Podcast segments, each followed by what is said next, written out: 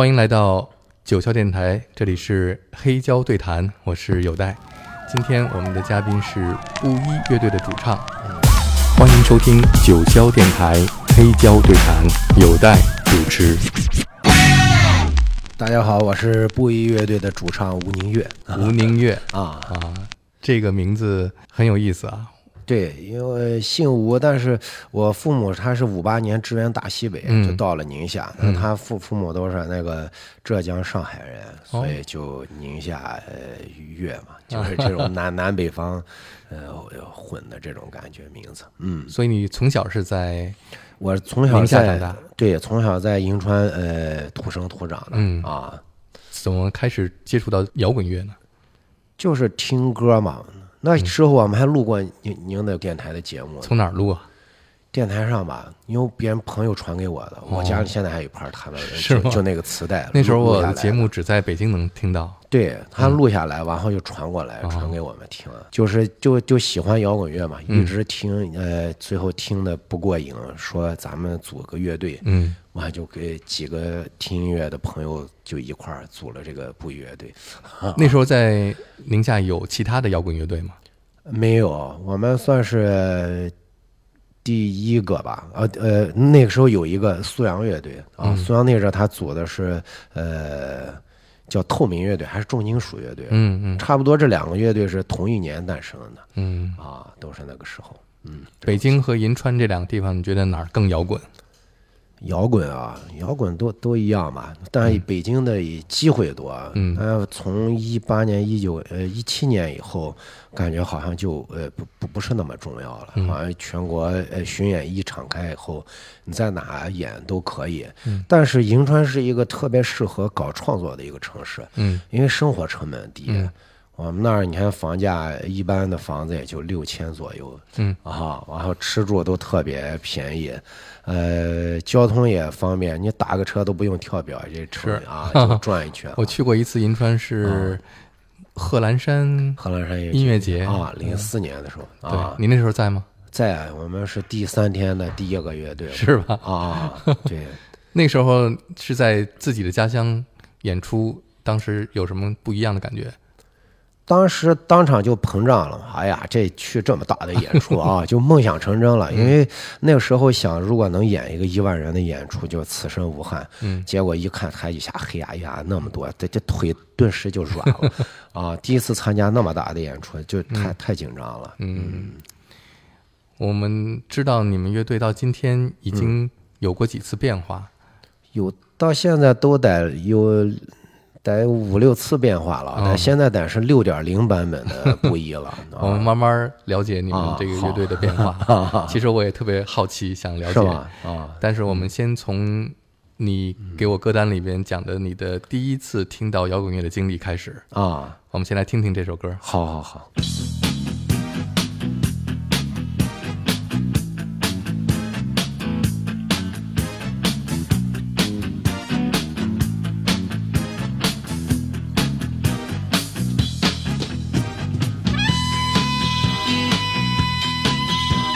好像很多人走上摇滚这条道都是从这首歌开始的。你给我讲讲当时你是怎么在银川听到新长征路上摇滚的？那个时候大概上初一吧，初一还初二，我有点记不太清楚了。然后每到元旦就是全，呃，全校要文文艺晚会嘛，各个班都在那放学了以后彩排，嗯，然后我们就有的是去别的班看看他们排的啥节目，那正流行跳霹雳舞着呢，所以大家放的音乐都各种都有。结果我进去一听，我说这个老外唱的太好了，太猛了，就是我第一次被一个音乐震撼，就是这首歌。但是我那阵没听出来是，嗯、中国人唱的啊，嗯因为那个歌词有点含糊，听不清了。嗯这个这个老外音乐太猛了，从来没听过。你是听的同学放的磁带，还是同学在排练唱这首歌？磁带磁带。他磁呢？你说他哦，他们是拿这盘磁带来对拿调盘磁带来排这个霹雳舞跳跳霹雳舞呢，然后跳霹雳舞有很多音乐，但是他可能跳的不是这首歌，嗯但但他放这首歌也是转了很多次的这个磁带，我觉得这盘磁带里边不是我不明白，特别适合跳霹雳舞。是吧？那这个可能更更带劲吧？嗯啊，对于我们那个是入门的时候，这个更更来劲。然后一二三，呃，我当时听了以后。听的稀里糊涂的，我我说这个老外太牛了。那过听了几，我就把那个磁带借回家听，听了好几天，我发现咋还有一二三四五六七呢？我说咋听着听着不对？我说这个是谁啊？这个这个好像是中国人吧？他说别这个是崔健什么的。那是哪一年？我上初初一的时候，得是几几几年？八九年还是九零年？大概那个样子，九零年左右吧。啊，就是深深的就被震撼，从此开始啊，就开始要知道啊，有摇滚乐这个东西，完了就开始找这方面的听啊。那时候你也听老外的摇滚乐吗？老外的摇滚乐，那时候我上初中还买不起磁带，都朋友借啊。再听过就是那个呃杰克逊那个真棒，嗯，也是当霹雳舞的时候听啊。完那个时代，我听不着摇滚乐，大部分什么河东呀、猛士呀，全是跳霹雳舞的音乐，嗯啊。那再再往上听，都到高中的高中的时候，高一左右的时候，才开始慢慢这些全都过来了。那第一次看崔健的现场是什么时候？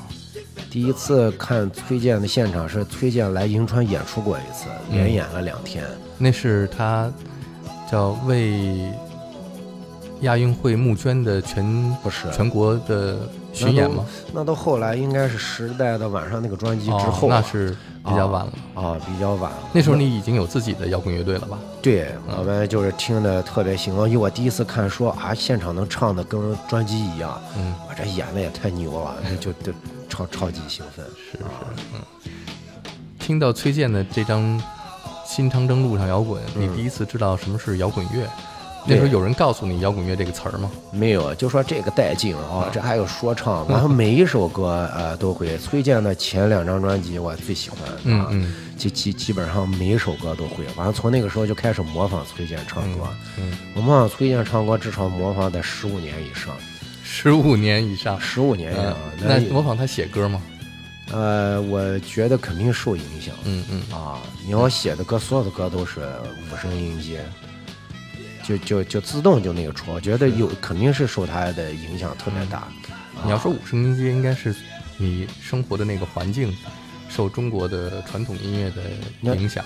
他那个呃什么一块红布了啊，花房姑娘那种啊，贾行僧那种感觉的旋律，嗯啊，就是偏五声音阶的感觉，就好听。是是，对，是那个对容易接受啊，对中国人来说。这这盘新长征路上，你要问我上到高中的时候，基本上每天听啊，就听烂好几盘了，就天天听。做作业的时候就听，上学放学的时候就一一直听这个。这盘听的时间特别长，也都会唱了，全都会唱，没有不会唱。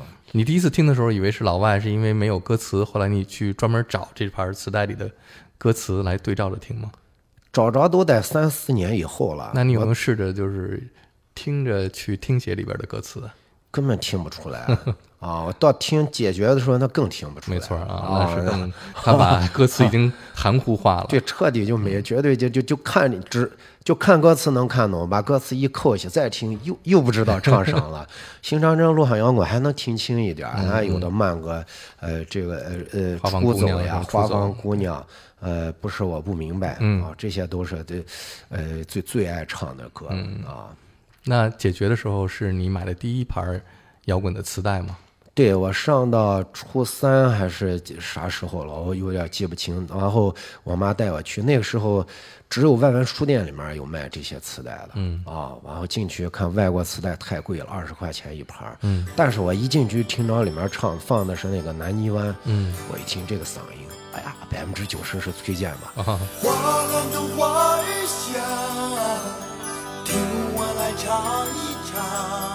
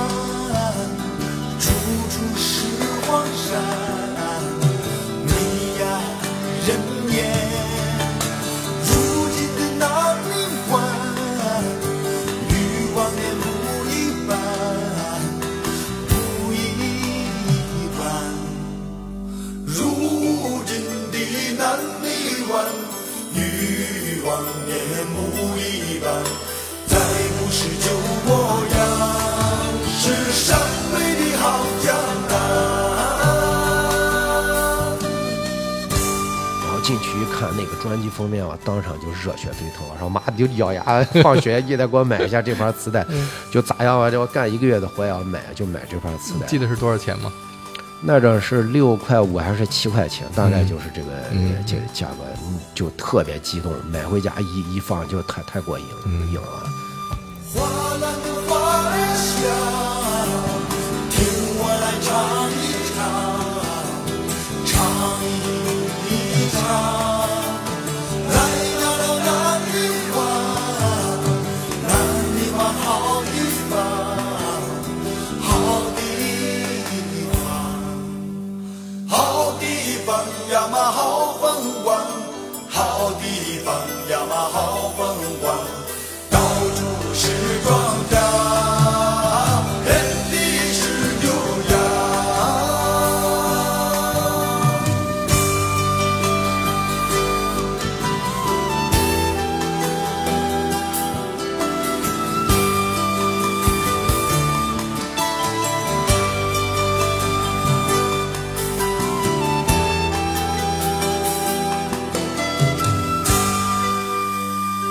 这盘专辑是我心目中呃所有的专中国呃这些摇滚专辑们排行榜第一名，我觉得到现在也无人能超过它。你要问我全中国最摇滚的歌曲是哪首，肯定是《象拔刀子》。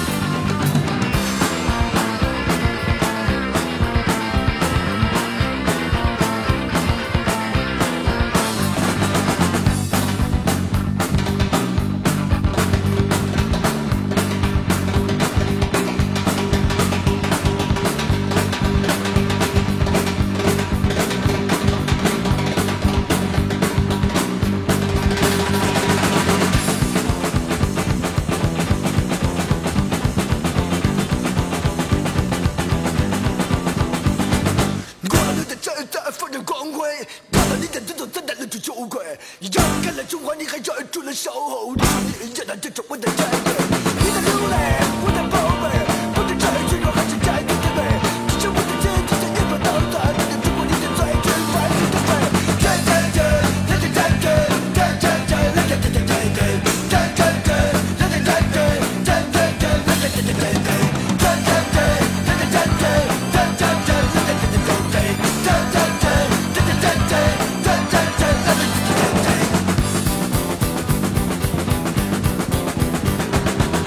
就是这个《解决》这张专辑里面，在我心目中每一首歌就超级超级完美。嗯，我特别有个梦想，就是有一天我能翻唱一次《解决》里面，你看我唱崔健挺像。哈哈哈哈哈！我看好多人翻唱崔健都那改的乱七八糟，我要翻唱我就一个音都不改。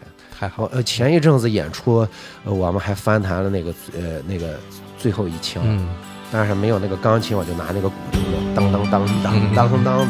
就是那种怀旧感觉，呃，一起做演出，大大大，我觉得大家都非常享受。那然后最近我有的时候演出，还每一次我都会翻唱一首，然后我们是尽可能的，就是一模一样，嗯一个音都不差差的。我觉得所有的改编都毫无意义，那张已经是天花板，中国摇滚乐的我心目中的天花板，再没有比那个牛的。你那时候开始组乐队唱歌的时候，有没有人说，哎，你怎么唱的那么像崔健？有十五年之内都有人这样说，二二十年的时候也能说，现在好像影子稍微少一点了，嗯因为这上那种喊实在太累。啊，解决也行，解决那首歌，我我那时候呃上学的时候练习解决中间那段说还挣两块钱呢。哦啊，怎么我在学校里面组，就那阵也假装组乐队，嗯但是就是干唱嘛，完了同学们就点歌，因为我虽然我脑子里头人好多，可是都不过那看不见头求欢乐，就练嘴皮子快，完后别的同学给一毛钱，我就给他唱一次。经常有同学打麻将赢钱说，哎，你再给我把那个解决唱一遍，就要听那段说。那好，我一会儿放一下解决，然后你跟着一起说啊。可能我现在可能说说说不了那么那么快，他说太快了。对，因为解决跟新长征路上摇滚有很大的不同。你那时候第一次听到解决的时候，能完全接受里面的音乐的改变吗？超级能接受哦啊！我当时听南京湾，我说这歌还能这样改呢，太好听了。里面每一首歌，我解决这首歌我接受的慢一点，嗯嗯但是像这个空间一块红布，我最爱唱的是投机分子，嗯然后最后一枪，哎，寂寞就像一团烈火，你基本上每一首我都会唱，就就真的就是特别超级带劲。直到有一天有一次方黑带我去日本演出的时候，碰着了他解决时的那个吉他手甘里匡普。完后，方给安排演出，跟他一块儿就唱那个雪地上撒点野，但我唱不上去，音咋那么高？呃，就一块儿玩了。完后，呃，晚上拉到酒吧里面，他给我详细的解，他解决里面那种吉的和弦是咋摁的，就给我开了很多窍。啊，还能这样呢？这太厉害！这崔健咋咋一四五这个和弦能写这么多？他咋写出来？啊，这这这这对我这影响是对我呃整个呃音乐影响最最重要的一张唱片。嗯，我们来重温一下嗯解决。嗯，当时这个打击乐特别不一样，在那个时候的中国的流行音乐和摇滚乐里面。对，超级好。后来我们去迷笛学校学，就是因为看着什么古古老师是刘孝松，一听啊刘孝松，嗯咱们必须得去吧，这简直绝对就是天花板了。嗯啊，它里面编排特别。你现在我后来也录音了，嗯我就发现你要录到解决这种水平，你得花多少钱？嗯就是录音是一个极其耗资源的。是，他呢，你先能跟上点儿，他们那个时代练点儿应该练的也没有那么多，嗯肯定在录音棚里面浪费了巨多时间。我看他那个有一个书里面写这个新长征路上摇滚就录了半年，对解决应该也也也是也也短不了。有一次我在崔健家，啊他给这个新长征路上摇滚的音乐编辑啊打电话，就是在跟他解释我这张专辑为什么要录这么长时间啊因为一般进棚录一首、录一张流行的专辑，就是最多了一个星期，不超过一个星期，啊三天，有的时候一晚上就出来一一张专辑。然后说你这占棚时太长了，他得解释为什么。说我我记得特别清楚，当时他旁边放着一盘那个 Police 的鼓手，嗯新的个人专辑，嗯那个 Stuart Copeland，嗯他说你知道吗？这个 Stuart Copeland 录这张专辑，他去非洲什么用了好多、啊好多个月才录完这张专辑，说我们这才一个月，他说对他，其实现在录我都明白了，我们录的快，也就讲个对错、啊，大家音录准，节奏录对、嗯就过了。嗯但是你要录出那种感觉就太难了，尤其是吉他 solo 和唱。推荐这张唱，我觉得就是超级的天花板。对，他的每个音在这个节奏的对他，他对这个节奏，你我录完音以后，就是他对那个节节奏，他是能咬着踩镲的那个十六分的点儿唱出的。我们一般唱歌，你大概能咬住八分的那个财产，你要是能唱到十六分里面，他快死一场了。那得离他们别，那个每一个音都巨准，而且那个是模拟时代，又不能修。你想那得花多少？你现在这种数字的我也唱不了那么牛逼。就他这个实在是太太厉害了，就而且还特别有感觉。而且他这个嗓音我就觉得绝了啊，就这个嗓音我觉得他太厉害了。跟着来，看怎样控制狂热。虽然世很精彩，可你，有不熄火的狂热。坐在我冷眼看着世界，可静静的睁着眼，就想看不起你。我的天，我的天，心的问题就是我和世界已经被解决。啊，太帅了！对对，他这个就是说这么快，而且他唱歌是嗓子眼儿里面出来了一个声音啊。你要想练出这个声音是超级难的。嗯，你说追求了二十多年才勉强有那个那样的声音。嗯我不知道他那么年轻是咋就能出来这个声音了，就超级没没有一个是不完美的，就一丁点儿都挑挑不出来。从，而且你要想录唱录到这样的情绪，嗯，那录多少遍？因为录音最难的是 solo 和唱，唱你能唱准，但是那个情绪没有，而且那个情绪只有你知道，可能呃别人也听不出来。录音师说已经很好了，其实你知道是那个感觉不对，录这张专辑的时候，我也在录音棚里，是吧而且哦这个录音师是当时我的刚工作的那个公司的老板，是一个哦美国人 Kenny Bloom。哦，而且我当时知道他们这个录音是我认为那个时候中国流行音乐里边的一个大胆的尝试。对对对，之前我去过很多录音棚，跟这个录音师一起录音。嗯你知道以前的中国的流行音乐都是怎么录出来的吗？先是打点儿，啊，对吧？先数这个拍子，对呃，制作人或者录音师数，啊把那个点儿打出来，一二三，对几小节几小节，对对然后开始录鼓、录贝斯录吉他，然后最后录唱都是分开录的。啊然后包括新长征路上摇滚也是分开录的。啊但是到这张的时候，Kenny 说我们我们尝试一下用美国摇滚乐录音的方法，就是同期录，他同期录的，同期录的，我的天，在棚里一次完成。那个时候啊在鹰眼所录音棚，鹰眼所录音棚是那时候北京最好的录音棚。啊，同期录，那那太太厉害，那只有同期录才能够出这种效果啊，有这哦种 live 现场的感觉。我说咋这么带劲？实在太好了，而里面像那个投机分子那个木吉他那个扫弦，我觉得就是你如果一个学吉他那个，绝对就是一个过没过关啊，扫弦过没过关，就那首歌就是最最就就是一个六十分的标准。嗯，你过了这个，你的扫弦就真的过了。嗯我现在也没扫出那个水平，就真的就是太太好了。